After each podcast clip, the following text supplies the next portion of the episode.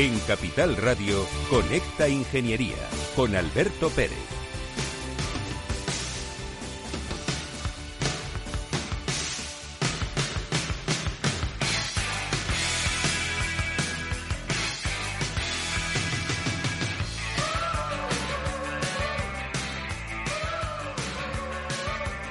Buenos días España. Buenos días ciudadanos. Hoy es miércoles y somos los reyes de la mañana de los miércoles. Estás en Conecta Ingeniería y te va a llevar a disfrutar de lo que es el concepto de ingeniería. Este programa del Cogitín en Capital Radio. ¡Empezamos!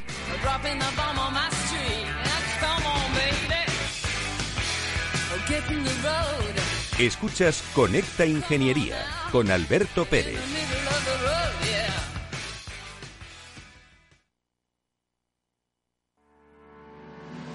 ¿Quieres ser empresa colaboradora del Cogiteam? Gracias al convenio gratuito tendrás multitud de ventajas para tus empleados aunque no estén colegiados, tales como descuentos en formación presencial y online, acceso a proempleo para que puedas encontrar el perfil que más se adecue a tus necesidades y aparición en nuestras publicaciones y web, entre otras. Hoy más que nunca, colaboremos juntos. Puedes llamarnos al 91 448 2400. Según sondeos realizados por colegios profesionales, las licencias registran plazos de tramitación superiores a los 18 meses. Los encuestados afirman tener sentimientos de impotencia por los retrasos inaceptables y gravosos. En eCity, las licencias ya no son un problema. Gestionamos con celeridad tu licencia o declaración responsable de modo presencial o telemático. Te garantizamos trato personalizado, seguridad y solvencia. eCity es una entidad colaboradora urbanística del Ayuntamiento de Madrid con más de 10 años de experiencia. Solicita información, tu EQ de confianza, www.ecity.es. También puedes llamar al teléfono 914514499 o visitarnos. Estamos en la calle Jordán número 14 de Madrid. Acceso por el Colegio Oficial de Ingenieros Técnicos Industriales de Madrid. Conecta Ingeniería con Alberto Pérez. Buenos días, don Rafael. ¿Cómo estás? ¿Qué tal? Buenos días. Oye, no vamos a hablar hoy del el Festival de Benidorm, todo el lío que hay montado. Es vergonzoso que un país como España, que está a la cola del paro en Europa, mm, pero a larga distancia de, por ejemplo, Alemania, que tiene el 3,5, que eso es un paro estructural, se siga hablando en, todos los lados como si esto fuese, como diría Torrente, vamos chicos, viva la fiesta, soy la alegría de la fiesta. Pues no, vamos a hablar de una noticia que creo que es muy interesante y que ha colaborado en, la generación de ella nuestro colegio profesional y nuestro decano y, el Consejo General, ¿no? Cuéntame. Pues sí, bueno, lo que comentabas es probablemente para desviar la atención de los asuntos reales, pero bueno, pues efectivamente, Alberto, eh, el sector industrial corre el riesgo de perder la recuperación si no se emplean los fondos europeos de manera eficiente. Estos fondos que están asociados al Plan de Recuperación, Transformación y Resiliencia. Y precisamente el, el, Industrial, que es un informe que elabora el Consejo General de Ingenieros Técnicos Industriales de España, como has comentado, pues una de sus principales conclusiones es este punto que hemos comentado. Hay que tener en cuenta que este estudio sociológico pues se realiza a través de las más de 3.500 ingenieros que, que, han contestado, me imagino que tú y yo lo hemos hecho, y asociados a toda la geografía nacional, donde se valoran todos los temas relacionados con la actividad industrial. Por otro lado, tenemos otro informe que también ha sacado el Servicio de Estudios del Consejo General de Economistas, esta vez de España, en el que se analiza la situación de la industria desde un punto de vista económico y a la vez que se hace una comparativa entre la situación de las distintas comunidades autónomas. Estos informes han sido presentados junto con el Instituto Tecnológico de la UCAM de Murcia. Si entramos en materia, pues podremos observar una paulatina caída del peso de toda la industria en el Producto Interior Bruto de España, y esto ya no es solo por la pandemia, sino que esto se viene observando desde el año 2000, con un retroceso de casi 5 puntos porcentuales, lo cual es preocupante. También hay que añadir el descenso de la producción industrial en 2020 de casi un 9% y la caída generalizada en el sector durante el año 2021. Si nos, si nos ceñimos a las respuestas de los ingenieros técnicos industriales en este barómetro industrial, pues observamos que casi un 74% de los encuestados opinan que los fondos de recuperación no van a llegar de forma adecuada pues a las pymes industriales y casi un 60% indican que el precio de la energía está afectando de manera significativa a su ámbito de actividad. Otros datos importantes, como, como hemos visto en este informe, pues es que casi el 62% de los ingenieros afirman que haber sufrido un desabastecimiento de algunos productos para su actividad importante y cerca del 90% piensa que ha habido un encarecimiento de materias primas y productos. Esto ya lo hemos hablado en algunos programas anteriormente. Sin embargo, en palabras de José Antonio Baldón, el, presidente del Consejo General, el barómetro industrial refleja una clara eh, mejoría de las condiciones globales del sector respecto al año caótico que vivimos en 2020, a pesar de la incertidumbre que hay a corto plazo en el sector. Y en resumen, y esto es una opinión personal, a pesar de todos los problemas eh, de aumentos de costes energéticos y de materias primas, pues el acceso a los fondos europeos y a la inestabilidad actual debemos liderar estas tecnologías y crear un entorno productivo suficiente para que esta transición energética, que ya sabíamos que iba a ser cara, eh, pero que irremediablemente debemos pasar por ella, pues pensando en una sostenibilidad en el futuro, pues se haga de forma eficiente. Y eso es todo, amigos. Querido Rafa, nos vemos la semana que viene y muchas gracias por esta espectacular noticia. Venga, hasta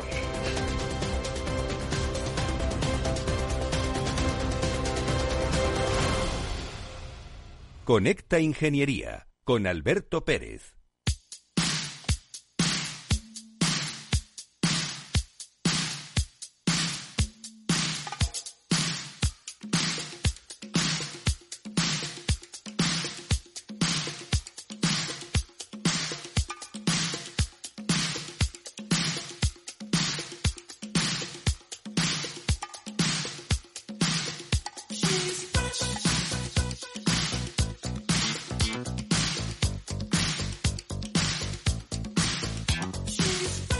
Cool Fresh, como fresco es nuestro programa de Conecta Ingeniería. Buenos días, Gustavo González Hernán.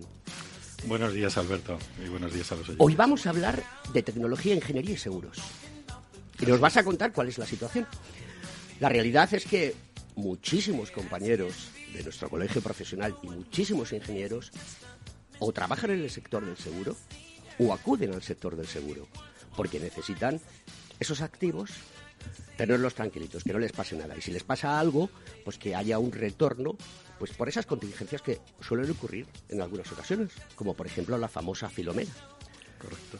El año pasado me acuerdo que mi compañero, un compañero nuestro del colegio profesional, Oscar Julián, al cual le mando un, un grato recuerdo desde aquí y un fuerte abrazo, pues eh, estuvo encerrado cuatro meses en su casa sacando adelante los proyectos para ver qué había ocurrido con la Filomena y cómo había que, digamos, resarcir a, las personas que se habían visto involucradas, las empresas.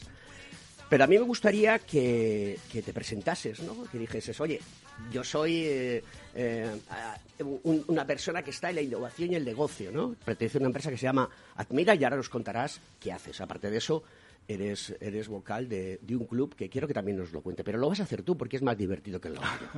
Venga. Vale, no estoy seguro de eso, ¿eh? Eh, bueno, pues eh, llevo 27 años en el sector asegurador. Eh, dentro del sector asegurador he, pasado por prácticamente todos los departamentos y he estado llevando proyectos de ahora de innovación, pero en su momento de organización, de modernización y de digitalización. soy, entre otras cosas, perito de incendios y riesgos diversos.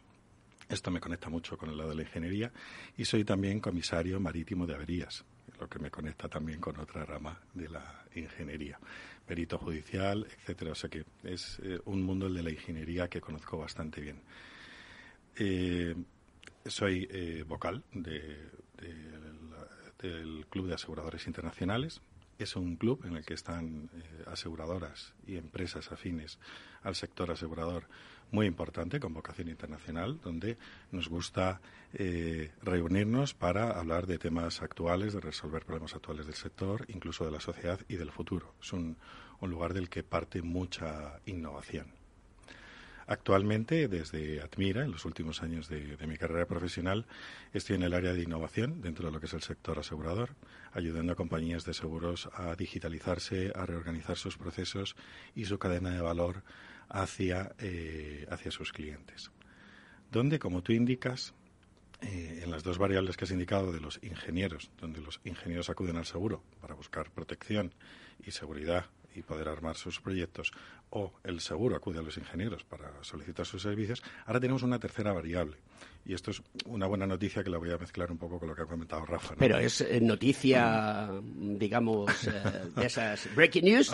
no, es una buena noticia. Es, en seguros se está innovando. Estamos ahora mismo haciendo una transformación completa del, sector asegurador para acomodarnos a la, nueva realidad que nos ha dado la sociedad y está viniendo mucho dinero. Si bien es cierto que no nos está llegando, a lo mejor no nos va a llegar con estas ayudas de resiliencia de la Unión Europea. ¿Qué me estás contando? Salvo a determinadas Eso es otra importantes. O sea, no va a llegar el dinero, pero bueno, parece ser que soy el único en este país que en los medios públicos dice que no va a llegar. Pero bueno, gracias, va, gracias Gustavo. Va, va, a llegar, lo que pasa es que no va a llegar a la base que realmente está transformando esto, que son las startups, ¿no? Que es, son compañías más pequeñas de personas valientes, con talento, innovadoras, o sea, justo las personas que querríamos promocionar en cualquier país o en cualquier empresa, pues eh, ahora mismo están obteniendo su inversión a través de eh, aceleradoras, de business angels, etcétera. ¿no? Ahí viene la, la, la, innovación, la más importante de este momento.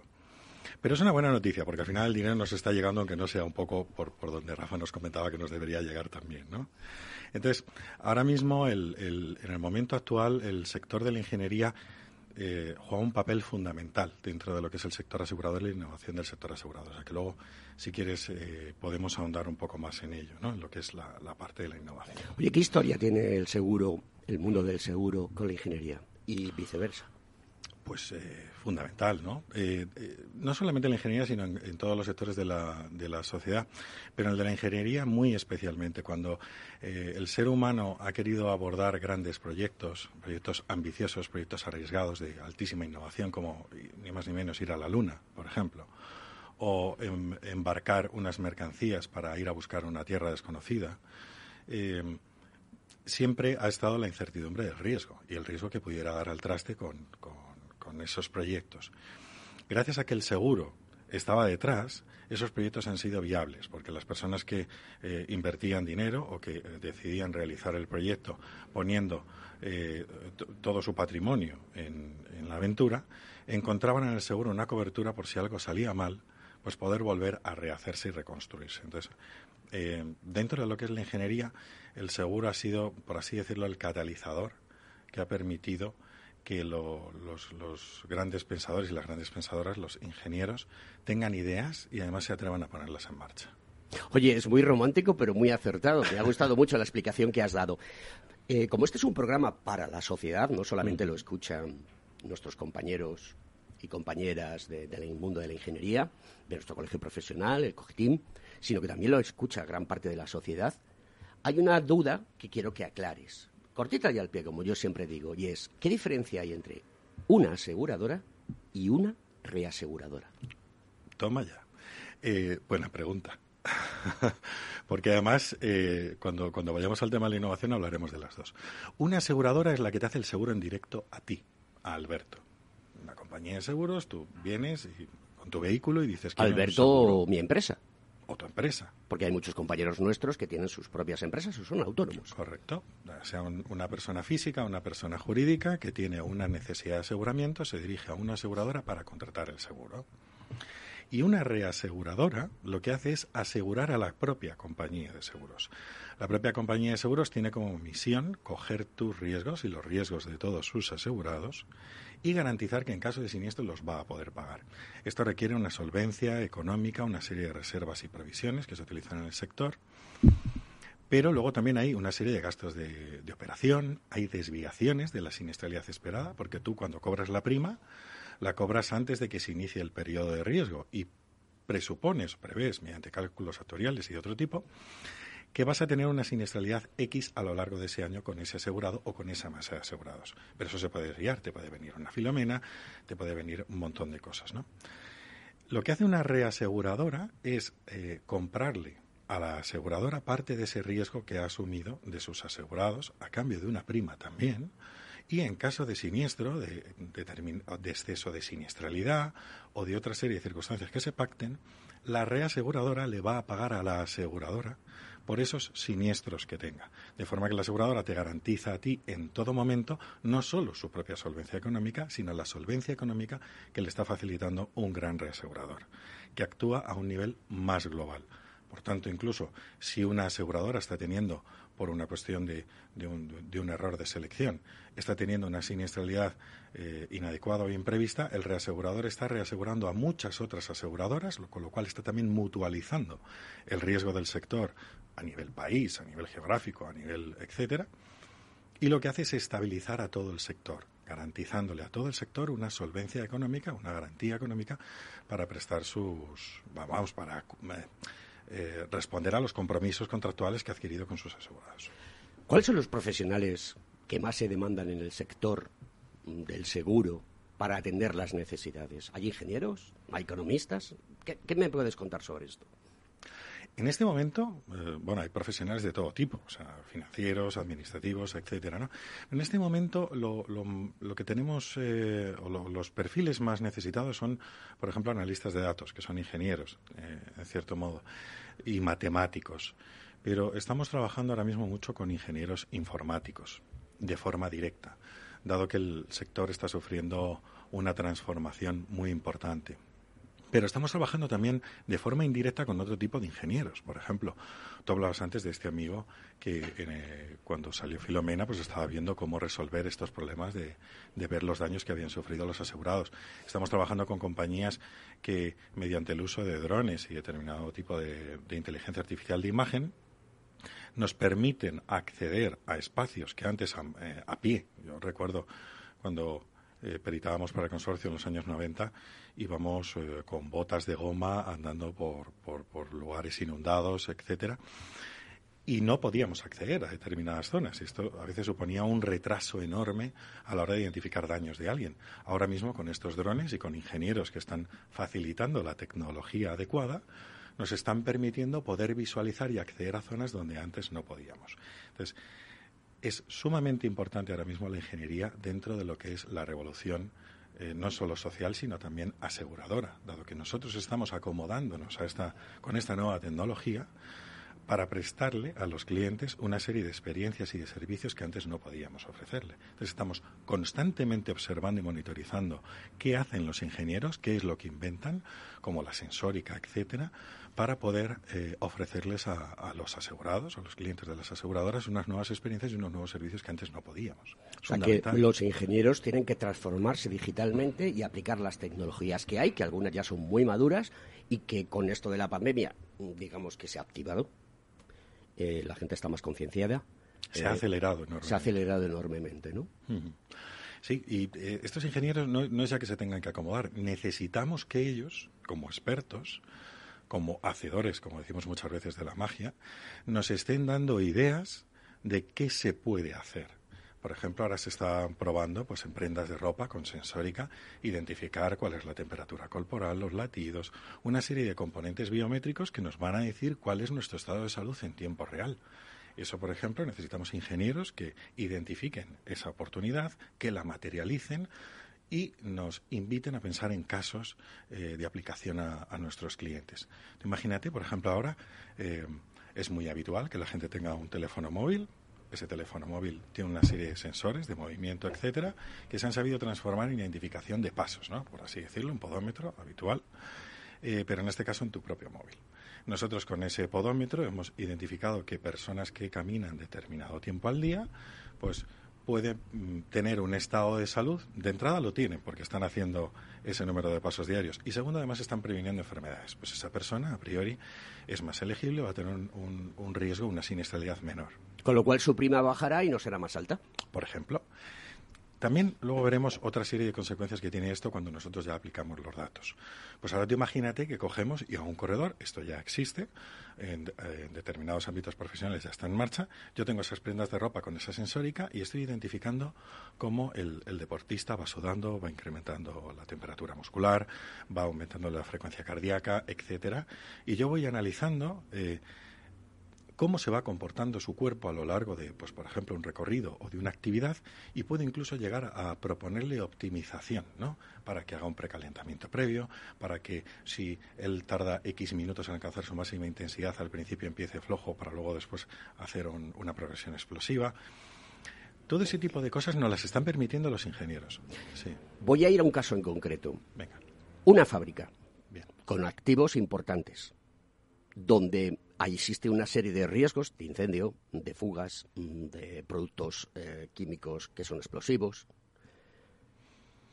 ¿Cómo bajaría la prima de una empresa de este estilo si tuviese hecho un modelado 3D, eh, tuviese mm, realizado eh, un BIM, tuviese todo el control de activos, donde drones indoor vigilasen constantemente cuál es la situación de la empresa, mejor dicho, de la fábrica, y tuviese monitorizado y controlado todo en tiempo real, que se conectase con la base de datos y las plataformas de los seguros, y que el seguro siempre eh, subiese cuál es su situación. Y en función de eso, la prima subiese o bajase en tiempo real, con una tecnología blockchain para que nadie la manipule. ¿Esto va a ser posible? Wow. Además me encanta que hayas hablado de BIM porque eso precisamente es un habilitador. Eh, todavía no está muy desarrollado, pero eh, a través de BIM vamos a poder incluso averiguar cuándo van a ocurrir los siniestros en un edificio dentro de unos años. O sea, es una tecnología absolutamente fantástica que en el momento que empecemos a explotar vamos a, poder crear un nuevo concepto de seguros absolutamente diferente. Pero esto que me estás contando es todavía más. Existe una figura, que también la suelen cubrir ingenieros o arquitectos técnicos, que es la figura del inspector de riesgos, que se dedica a eso precisamente. Vamos a una fábrica, analizamos dónde están eh, almacenadas las cosas, cómo se producen las cosas, y con eso identificamos el riesgo de esa, de esa industria. Eh, la publicidad no espera, querido Gustavo. Vamos a pasar a ella y continuamos porque es muy fresco lo que tenemos.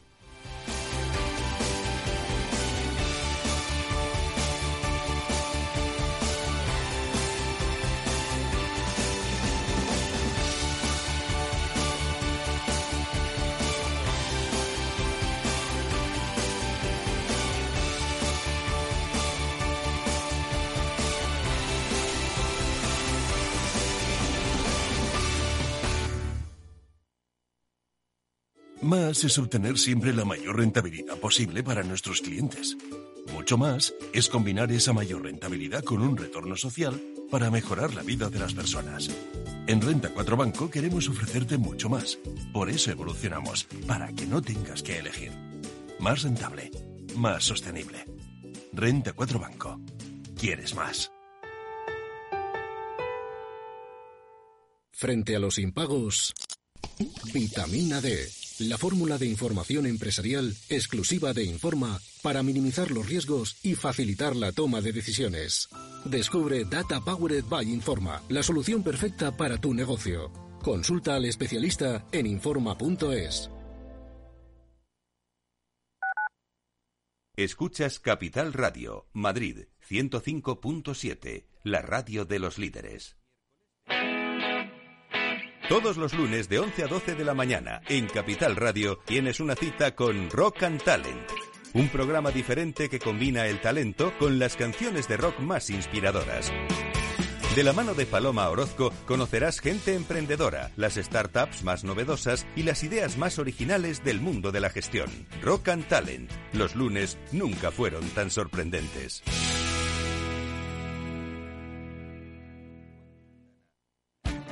Esto te estás perdiendo si no escuchas a Rocío Arbiza en Mercado Abierto. Margarita Rivas, broker y escritora. El mercado no es más que el cómputo de, un montón de emociones.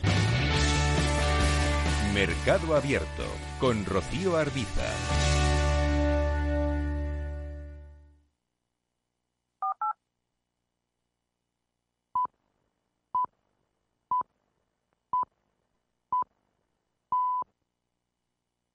Conecta Ingeniería con Alberto Pérez.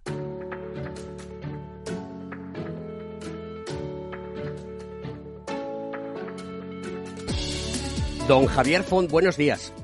Don Alberto, buenos días, ¿cómo estamos? Muy bien, eh, un placer volver a saludarte. Sí que me gustaría, porque me lo dices el otro día, hacer una corrección a la persona que, que mencionaste del Ayuntamiento de Madrid. Es correcto lo que te pido, ¿no? Sí, correcto. Me patinaron un poco aquellas pocas neuronas que me quedan y la verdad que eh, me equivoqué. Es, eh, la, eh, digamos, la concejalía que va a repartir las, que va a convocar las ayudas para la alineación de barreras en las empresas, en los comercios de la calle, es Álvaro González, delegado del área de vivienda. Con lo cual, gracias por permitirme esta corrección tan justa y tan necesaria.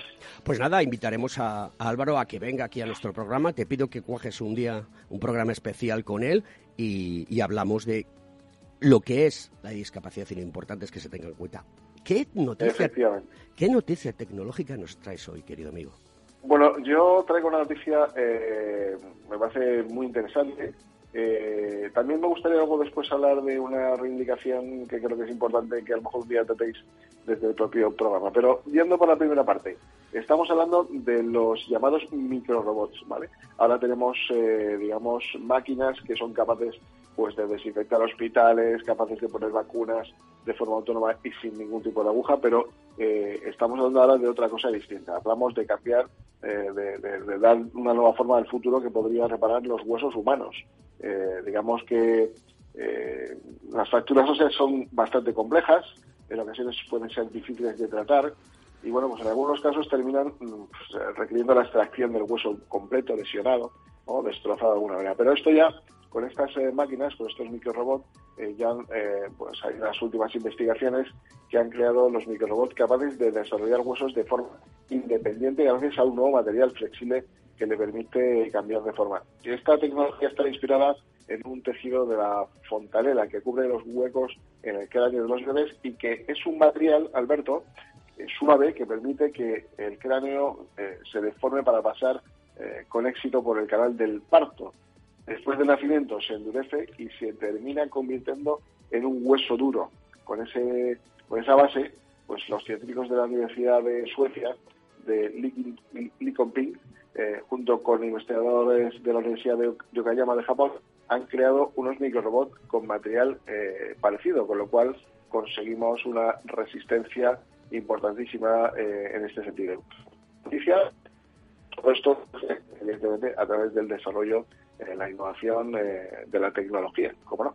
Y si me permites, quisiera hablar de algo que nos ocurre a todos los ciudadanos. Y es cuando queremos contactar con un ambulatorio, que es terrible. Pero es que es tan terrible que no tiene ni tan siquiera un mínimo correo electrónico, porque yo digo, bueno, está bien que no te quieras ni oír por teléfono, porque además te van a ir cabreados cuando te atienden, pero por lo menos que un ambulatorio no sea capaz de poner en marcha un correo electrónico, me parece cuando menos bastante patético. Y eh, ahora como el Estado ha sacado lo que llaman el kit digital, les invito a que eh, se dé todo tipo de información en este programa, ya no tanto para el Estado o para las autonomías, sino también para aquellas empresas que quieren evolucionar con la digitalización, porque en esos momentos, y voy terminando, si me permites, hay 3.067 millones de euros de los fondos de mm, transformación y eh, recuperación, transformación y resiliencia de la agenda, la agenda España Digital 2025. Ahí lo dejo, creo que es muy interesante, con lo cual a su disposición, don Alberto. Eh, querido Javier Font, presidente de FAMA, la Federación Madrileña de Personas con Discapacidad Física y Orgánica, gracias por estar en Conectar Ingeniería y no me voy a morir sin que la tecnología haga que vuelvas a andar y ese día nos iremos de baile, querido amigo. Un abrazo muy fuerte. Un abrazo enorme. Hasta ahora.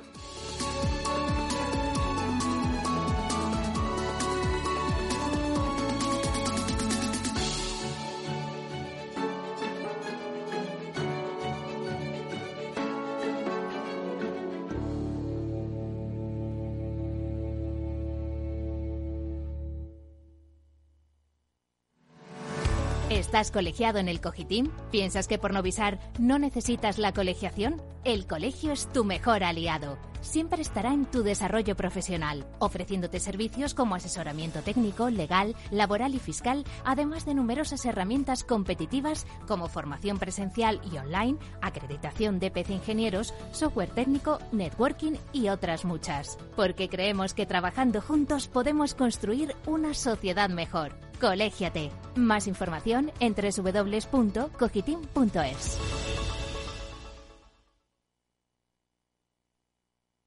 Capital Radio, la genuina radio económica.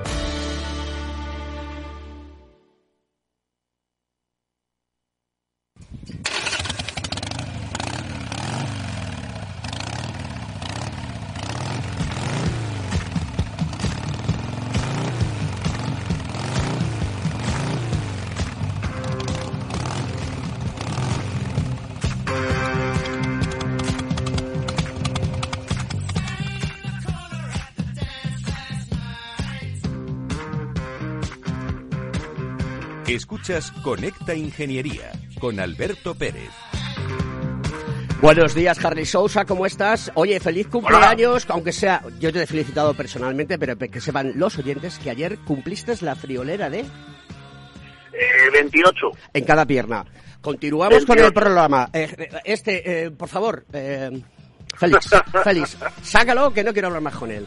Oye, antes, antes de eso quiero decir, antes de eso quiero decir que está en nuestro estudio Margarita Casado, nuestra community manager, a la cual le agradezco el trabajo que realiza y que sabéis que si entráis en LinkedIn o en Twitter y en Facebook también eh, y buscáis Cogitim, ¿de acuerdo? Colegio Oficial de Ingenieros Técnicos Industriales de Madrid, os llevan nuestros medios sociales y ahí podéis hacer las preguntas que queráis y contarnos si os gusta, os gusta el programa, que eso está muy bien. ¿Qué noticia tienes hoy, Antonio? Pues, pues mira, Alberto, eh, voy con Jesús Lázaro, sabes que es compañero, amigo. Un abrazo. Y, y un crack de todo. Igualmente, igualmente, Alberto. Y estamos un poquito escépticos con esta noticia y, nos llamaba la atención, ¿no? Una publicación del National Bureau of Research que ha dicho que eh, los robots no van a robar el empleo a los humanos, pero eh, nosotros veníamos hablando sobre esto y estamos en Valladolid, que venimos a, tirarnos aquí unos cuantos días a dar formación y ha surgido el tema, ¿no? Es una es una nueva propuesta que hay sobre el tema de la robotización y la automatización en los procesos de, fabricación y que bueno pues ahora dice que los robots no nos van a quitar el puesto de trabajo. Y nosotros somos bastante escépticos en ese aspecto. Ten en cuenta que ya eh, Oxford Economics y el, y el Instituto Tecnológico de Massachusetts llevan décadas diciendo que cada cada robot o cada implementación de automatismo en una fábrica hace que caigan dos a seis puestos de trabajo de humanos eh, claro, si además subimos que el 47% de los procedimientos de fabricación son automatizables y el 20% robotizable, pues nos encontramos que, bueno, pues es difícil de pensar que efectivamente los robots no nos van a quitar trabajo. Eh, apostamos firmemente porque eh, se produzca una reeducación o una reubicación de los trabajadores, así como una nueva creación de puestos de trabajo. Pero lo que viene a decir el estudio es que, bueno, pues estamos en una situación en la que ahora mismo ya se venden más robots que nunca, eh, cerca de 300.000 al año. España además tiene por encima de la media internacional una cantidad de robots eh, encomiable y que es la cuarta de Europa. ¿Qué sucede? Que bueno, pues en este estudio lo que dicen es que las empresas que no cubren los puestos de trabajo por personas, pues no se ven nada más que obligados a robotizarlos, a automatizarlos. Y que eh, ellos utilizan una máxima que a mí me parece un poco demagógica, en la cual dicen que las grandes empresas que crecen por la robotización, pues eh, contratan más trabajadores, mientras que las que no tienen robots, pues tienen que cerrar. Entonces me parece un poco la pescadilla de se de la cola. Yo, desde luego, tengo claro que, vamos hacia un mundo en el que la automatización y la robotización será una realidad cada vez más plausible y, más real, pero, pero eh, la ubicación del ser humano junto con la máquina no termino de verla porque estamos hablando de que, evidentemente, los costes eh, se reducen hasta en un 5% cuando se habla de procesos de fabricación y las ganancias se incrementan en un 20%. Entonces, veo muy difícil eso de que el robot no nos descase. Pero bueno, hagamos caso de lo que dicen los de National Bureau of Economic Research y vamos a creer que sea así y que podamos convivir con las máquinas de forma amigable y a la vez crear puestos de empleo, que es, de lo que se trata, ¿no? de tener algo que hacer y de que podamos llevar el pan a casa. Pues eso me parece muy bien. Eh, me habéis dicho que vais de formación, lo cual no me lo creo. Os vais a Valladolid a comeros un lechazo y a beber eh, vino de Ribera de Duero y espero que lo disfrutéis. Pero habéis tenido la fea propuesta de no invitarme. Así que. En otra. Sí, en otra, en otra. Eso se lo dices a todos y a todas. Estamos, estamos a una hora de Madrid, Paco, más o menos. Claro, claro, claro. Sí, sí, sí, sí. Y yo, y, yo voy, y yo voy y me lo creo. Eh, Félix, dale paso a Harley Sousa, que no quiero vamos a hablar con él. Hasta la semana que viene, amigo.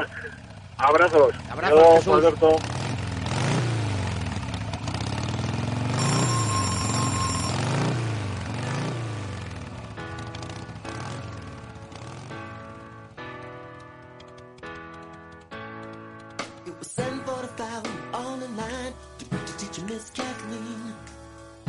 Kevin, then came Lucy. Third in line was me.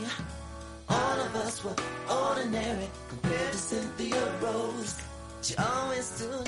Bueno, pues Starfish and Coffee, eh, estrellitas de mar y café. Vamos a seguir con el café tecnológico que tenemos aquí con nuestro querido amigo Gustavo González Ferrán.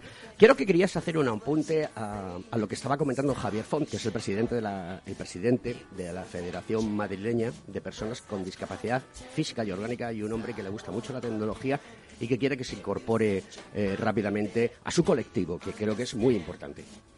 Sí, luego seguimos con el tema de la industria, que me ha parecido muy interesante. Pero aquí, eh, cuando he escuchado esa noticia, eh, me ha parecido un ejemplo del quid pro quo que se produce entre aseguradoras e ingenieros. Ahora mismo los ingenieros están intentando esto, fabricar unos microrobots que van a permitirnos eh, construir músculo, perdón, músculo no, hueso, incluso no sé si un exoesqueleto, pero seguramente así sea. Todo esto conlleva asegurar necesariamente la operación, las inversiones de determinadas personas, pero esencialmente la responsabilidad civil. ¿Qué ocurre? Cuando estamos interviniendo en el ser humano, eh, hay una serie de responsabilidades hacia esas personas. Por muy voluntariamente que se presenten a determinados experimentos, hay una responsabilidad civil. Sin esa responsabilidad civil, la gente no puede actuar, porque la responsabilidad civil a veces es ilimitada. ¿Cómo resuelven esto? Con un seguro. Las compañías de seguros aseguramos la responsabilidad civil de estos innovadores y de estos ingenieros, y eso les permite eh, innovar e inventar. Cuando esta tecnología esté madura, lo que haremos los aseguradores será darnos la vuelta y ponernos del lado del cliente y decir, pues eh, si por ejemplo Gustavo eh, realiza actividades de riesgo, etcétera, como la montaña y todo esto, vamos a ofrecerle un seguro por el que si cae en una invalidez accidental o incluso eh, degenerativa, le vamos a pagar o le vamos a ayudar a obtener la tecnología que le permita continuar con su vida. Esto es muy habitual hoy en día, en el que ofrecemos a, clientes o a personas incluso normales un seguro que les va a garantizar que en caso de una contingencia de este tipo va a poder adquirir tecnología y se la vamos a pagar. Y ahí es como el seguro, de un lado, eh, asegura a los ingenieros y luego se beneficia de los inventos de los ingenieros para fabricar productos hacia nuestros clientes. Es curioso la forma que tuve de conocer a Gustavo, porque fue a través de las redes eh, sociales, a través de LinkedIn. Eh, ya sabéis que a mí me gusta investigar todo lo que todo lo que se menea, por, por raro y disruptivo que sea, pero creo que es importante traer cosas eh, a nuestro programa de radio, al programa de radio del Cogitín, vuestro programa. Os agradezco que estéis ahí escuchándonos todos los miércoles. Os mando un fuerte abrazo. Y entonces me puse en contacto con él. Eh, Es un tipo muy afable. eh, conectamos enseguida. eh, no tenemos problema ninguno de los dos por hablar y contar cosas de tecnología y de otras cosas, si es menester. Pero quiero volver a retomar el tema que habíamos dejado antes de la parada. Y es Sin duda. lo que pasa dentro de una industria. Dentro ¿Qué nos puedes decir? Porque yo creo que es muy interesante lo que estás contando y el, Mm. el concepto de seguro está cambiando. Sí, absolutamente. De hecho, estábamos hablando de, de la tecnología BIM eh, vinculada a los edificios y de cómo vamos a poder eh, analizar eh, y prever cuál va a ser la vida y la evolución de un edificio. Pero esto que tú estabas comentando, hay empresas que ahora mismo están desarrollando drones y tecnología que son capaces incluso, porque bueno, cuando estamos construyendo contamos con los materiales, el libro de obra, los informes de los ingenieros o de los arquitectos que han ido desarrollando, pero cuando estamos hablando de, una, de un mobiliario o de existencias dentro de una industria, Sí, no tenemos los activos, eso. los assets que llaman los ingleses. Eso es, pues nosotros eh, o las aseguradoras envían a inspectores de riesgo para que todo esto lo visualicen. Y un inspector de riesgo, perdona que te interrumpa, puede ser un ingeniero. Suele ser un ingeniero, dependiendo del tipo de riesgo que hay que analizar. Pues en el caso de una industria, pues suele ser un ingeniero industrial. En el caso, a lo mejor, eh, de una obra o de una promoción, pues puede ser un arquitecto, un arquitecto técnico. Dependiendo de qué riesgo sea el que se va a analizar, se envía un especialista. ¿Por qué? Porque lo que va a hacer la aseguradora es pedirle a ese especialista que analice el riesgo y le diga qué probabilidades hay de que ocurran determinados eh, siniestros, desastres o, contingencias que luego se quieren asegurar. Ese experto va a analizar, pues por ejemplo, en una industria, dónde están almacenadas las cosas, cuál es la altura de los palés para el riesgo de una, inun- de una inundación, dónde se están eh, acumulando las mercancías inflamables y las no inflamables, etcétera. Con eso va a poder indicarle a la aseguradora, pues si aquí hay un incendio, va a tener esta posibilidad de, vamos, primero, estas posibilidades de siniestro en cuanto a número y esta intensidad en cuanto a capacidad de producir daños de ese siniestro. Con eso el asegurador va a calcular su prima y va a construir el seguro. Le va a decir al cliente, tú tienes esta cobertura de incendios por este precio. ¿Qué ocurre? Como eso se hace al inicio de la póliza, el asegurador tiene que meter colchones, lo que llamamos colchones. Es como, bueno, eh, esta industria va cambiando el número de materias primas, va cambiando el tipo de materias primas, las puede cambiar de ubicación, puede hacer una serie de cosas. Entonces, ante esas posibles eventualidades, esos posibles cambios, yo le voy a meter una sobreprima por si hay un exceso de siniestralidad. ¿Qué ocurre si yo soy capaz, como tú has indicado, de ver en tiempo real dónde está todo almacenado y si se cumplen las medidas de seguridad. Yo ya elimino esa incertidumbre que tengo como asegurador. tu prima va a ser más baja. Exacto, porque tengo que eliminar esos colchones, o puedo eliminar esos colchones, que ahora mismo me obliga a meter el desconocer qué va a ocurrir a lo largo del año del seguro. Entonces, no solo es fabuloso para el seguro, sino que también lo es para los clientes. En los lugares, por ejemplo, para robo u otra serie de riesgos, en los que le ofrecíamos un descuento en la prima a los asegurados por mantener medidas de seguridad, se ha comprobado que los asegurados las implementaban y, por tanto, la siniestralidad se reducía. Y esto al final es bueno para todos. Porque sí, sí, eh, eliminas el peligro y, por lo tanto, no tienes riesgo. Exacto. Em, ¿Qué papel va a jugar la inteligencia artificial o qué papel está jugando la inteligencia artificial? Porque quiero aclarar varias cosas para nuestros queridos oyentes. Y es lo siguiente, la inteligencia artificial está inventada hace mucho tiempo. Son algoritmos matemáticos que se programan y que salen eh, a realizar un cálculo matemático y dan unos resultados. no es. nada nuevo, sino que simplemente ahora pues tenemos más capacidad de computación, tenemos más capacidad de análisis, somos capaces de coger más metadatos, etcétera, que nos proporcionan tener una situación eh, lo más plausible posible o muy próxima a lo que puede suceder. Pero claro, habéis visto eh, eh, cómo Nadal ha ganado su 21 slam, me parece que se dice así. ¿de acuerdo? Y, y, hay una cosa muy, muy importante, y es que una máquina de inteligencia artificial, en función de los datos que se estaban obteniendo en pista, no fue capaz de descubrir que hay otra variable, que es la del ser humano, y que Nadal siempre saca fuerzas, no sé de dónde las saca, pero las saca, y eso no se ha tenido en cuenta. ¿Está funcionando bien o mal la inteligencia artificial? No, simplemente es que hay otras variables que vamos a aprender que hay que considerarlas. Y aquí está la variable del ser humano, porque claro, tú puedes tener una fábrica chachipiruli, pero por ahí se mueven seres humanos, que también hace falta analizar. Hay que saber cuál es su personalidad, cuál es su formación, cuál es su conocimiento, cómo actúan, si son personas de riesgo o no de riesgo, etc., etc., etc. Pero esto, querido amigo, ¿no puede convertirnos en un gran hermano? Porque aquí es donde está la ética de la inteligencia artificial. Necesitamos saber cómo funcionan las personas para meter esa variable. No sé qué opinas de esto. Voy a empezar por el final y luego vuelvo al principio. Eh, en la Unión Europea hay un proyecto para eh, delimitar los usos de la inteligencia artificial. ¿Por qué? Porque la inteligencia artificial, como tú dices, viene existiendo hace mucho tiempo, si bien ahora su desarrollo es absolutamente exponencial. Eh, y no se conoce muy bien cuáles son los lugares a los que se va a poder llegar con la inteligencia artificial. De momento Facebook abrió un, un, experimento de inteligencia artificial que tuvo que cerrar, dijeron porque ya no tenía sentido, pero bueno, hay quien cree que es algo más. Eh, fue crear dos bots de inteligencia artificial que eh, negociasen uh, unas transacciones. Y, y, no solamente encontraron formas de optimizar esa transacción, sino que inventaron un nuevo idioma para ellos. Fíjate qué sorpresa, nadie se lo esperaba. ¿Cómo que dos bots que, quiero que me empiecen a optimizar una venta, me inventan un idioma. Pues de eso va la inteligencia artificial. La inteligencia artificial puede llegar a fronteras que ahora mismo desconocemos. Entonces, la Unión Europea está creando una ley, está, tiene una serie de bases para el, uso de la inteligencia artificial. En este momento nos movemos principalmente por eh, protección del consumidor, protección de datos, etcétera. en España, reglamentos generales que sí que nos limita bastante. De hecho, en el CAI eh, fue una pena que no se grabó, pero tuvimos un especial con una persona muy relevante del Ministerio de Defensa de España. ¿Quién es el, ¿qué es el CAI? El Club de Aseguradores Internacionales, como he indicado, sobre el uso de la inteligencia artificial en seguros.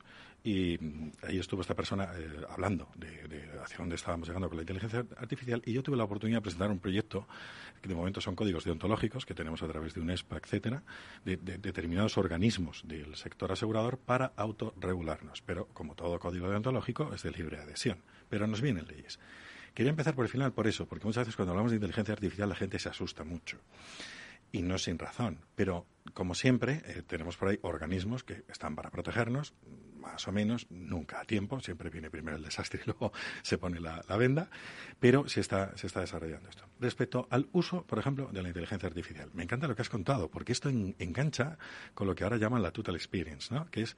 Eh, cómo el usuario percibe las cosas. La inteligencia artificial en este momento es técnica. Yo, por ejemplo, hay un vídeo muy interesante de Usain Bolt en el que se explica por qué él eh, consigue ganar carreras eh, mediante inteligencia artificial, midiendo todos sus movimientos, eh, también con sensórica en la ropa, cuando se va produciendo el calentamiento, cómo él se inclina, etcétera. Vieron una serie de variables que dijeron aerodinámicamente este señor es mucho mejor que nadie, porque consigue unos movimientos concretos. Ahora vamos con la segunda parte que decías de la psicología. Nosotros estamos uniendo la tecnología y la inteligencia artificial con eh, neuromarketing, con sociología, con psicología, con una serie de cuestiones que tienen que ver con cómo funciona el ser humano. De forma que cuando nos dirigimos a las personas ya no solamente utilizamos la tecnología, sino la forma en la que ellas comprenden el mundo y el entorno. Eso se llama Total Experience, Customer Experience, todo lo que tiene que ver con la experiencia. ¿Qué ocurriría con un Nadal?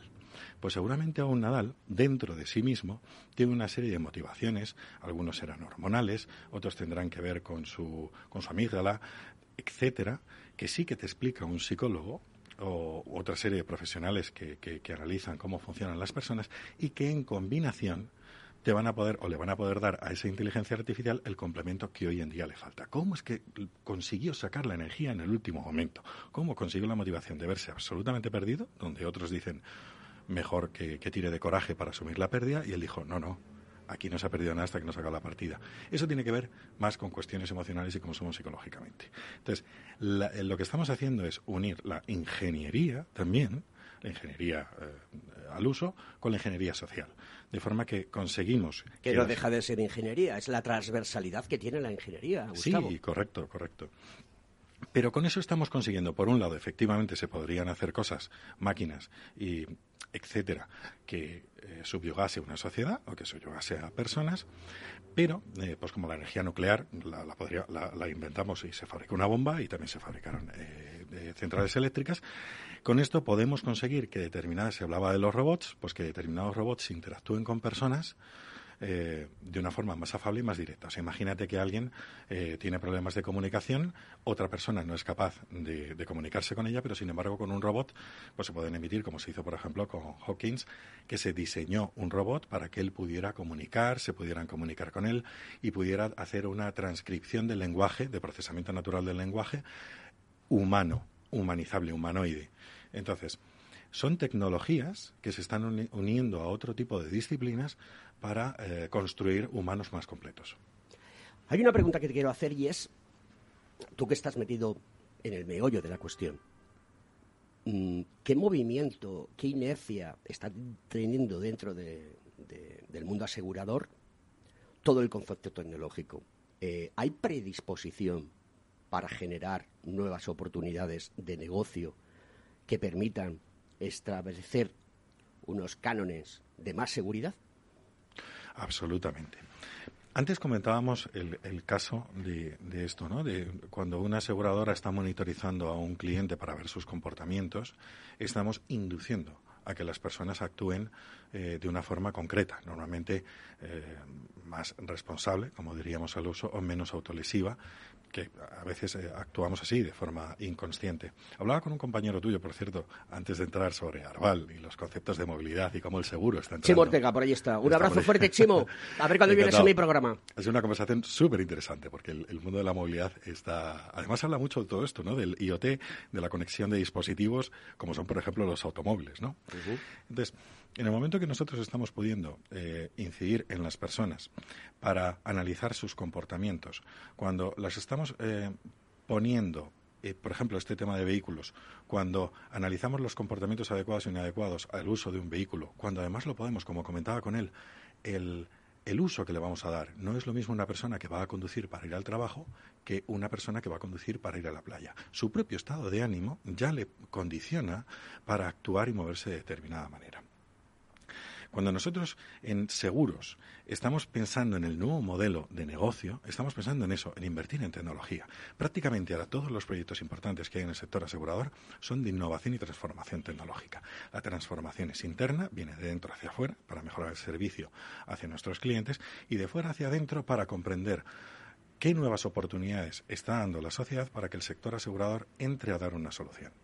Aquí, por ejemplo, estamos, eh, hace poco hablaba con, un importante reasegurador para analizar esto que comentábamos. ¿Cómo podemos cuidar la salud mental o cómo podemos cuidar la salud de determinadas personas? No queremos ya asegurar solamente cuando ocurre el desastre. Por supuesto que esa es, ese es nuestro trabajo, pero queremos antes. O sea, yo como asegurador o reasegurador no me interesa que haya siniestros, me interesa que la gente esté sana y pague no ya por un servicio de indemnización, sino por un servicio de, pre- de prevención. Lo que acabas de decir es muy importante. Y te voy a decir por qué. Porque la sociedad, no sé qué, pa- qué parámetros eh, estadísticos manejaréis vosotros a través de diferentes encuestas de satisfacción del cliente, ¿no? Pero al final vemos como un impuesto revolucionario eh, el que tengamos que pagar a un seguro. Y tú has dicho, oye, no, si yo no quiero que tengas siniestros, yo lo que tengo que lo que quiero es que tengas la mayor cantidad de salud posible. Todas estas cosas eh, hay que contarlas a la sociedad. Todas estas cosas se deben de transmitir para que la sociedad sepa que las aseguradoras no solamente se enriquecen, que se tienen que enriquecer como nos enriquecemos todos a diferentes tipos de niveles. En función de nuestro trabajo, de nuestra capacidad, de nuestras relaciones, queremos tener una estabilidad. Eso es lo que se llama eh, democracia, lo que se llama liberalismo y lo que se llama decir, oye, yo me preocupo por mí, pero tengo que acudir a otros, a otros fuentes del saber, a otros oráculos, para que también me ayuden a mí. Y todo el mundo, si conoce toda esta situación, eh, pues eh, tendrá una predisposición. Y creo, creo, y esto es un consejo que me permito darte, y de- desde mi experiencia en el mundo del seguro, pues que si hacemos llegar a la sociedad las cosas que se están haciendo, por qué se están haciendo y qué es lo que se busca, oye, eh, la gente tendrá otra percepción, colaborará más, porque lo que no queremos tener ninguno de nosotros es un siniestro o una situación la cual no se nos pueda solventar y un empresario, un ingeniero, eh, un, un autónomo tenga que perder su fuente de ingresos por una situación no deseada, una contingencia no deseada. Yo creo que esto es una cosa que desde el mundo del seguro tenéis que, digamos, de, de- de llevar más allá. que ¿no? mover más, ¿no? Te acepto el consejo y creo que a lo mejor no, no con tanta ambición eh, como has demostrado tú con tu consejo. Algo parecido está haciendo UNESPA, que es la patronal aseguradora, con un proyecto que se llama Estamos Seguros, pero no, no va tan encaminado hacia lo que tú dices, sino va más encaminado a, dotar de, cierta cultura aseguradora a los, a, a los asegurados, a los clientes.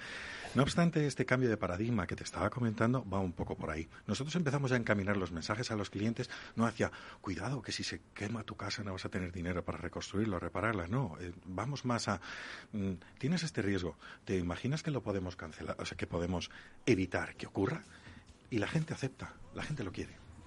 Bueno, queridos amigos, Gustavo, muchísimas gracias por venir aquí A eh, a Conecta. Ingeniería, contarnos de primera mano lo que se está haciendo tecnológicamente y de ingeniería dentro de- de- del- del mundo del seguro. Creo que a muchos compañeros nuestros les va a venir muy bien porque incluso eh, pueden daros consejos. Oye, tengo esta problemática, oye, tengo esto, etcétera, etcétera, etcétera, que nos lleva a que tengamos eh, menos siniestros. Que Es el momento de los ingenieros y de la gente con ideas, sin duda. Está clarísimo, por eso existe Conecta Ingeniería. Para traer a gente como tú aquí, te agradezco que aceptases el reto y contar realmente lo que se está haciendo y cómo en este país se piensa. Y se piensa muy bien. Lo que pasa es que tenemos otros que no piensan y no aterrizan lo que tienen que aterrizar. Y aquí todo es una cuestión de pasta, porque esto es economía. Queridos amigos, aquí en Conecta Ingeniería, programa del Cogitín, Capital Radio, Los Reyes de la Mañana de los miércoles. Hasta la semana que viene. Conecta Ingeniería con Alberto Pérez.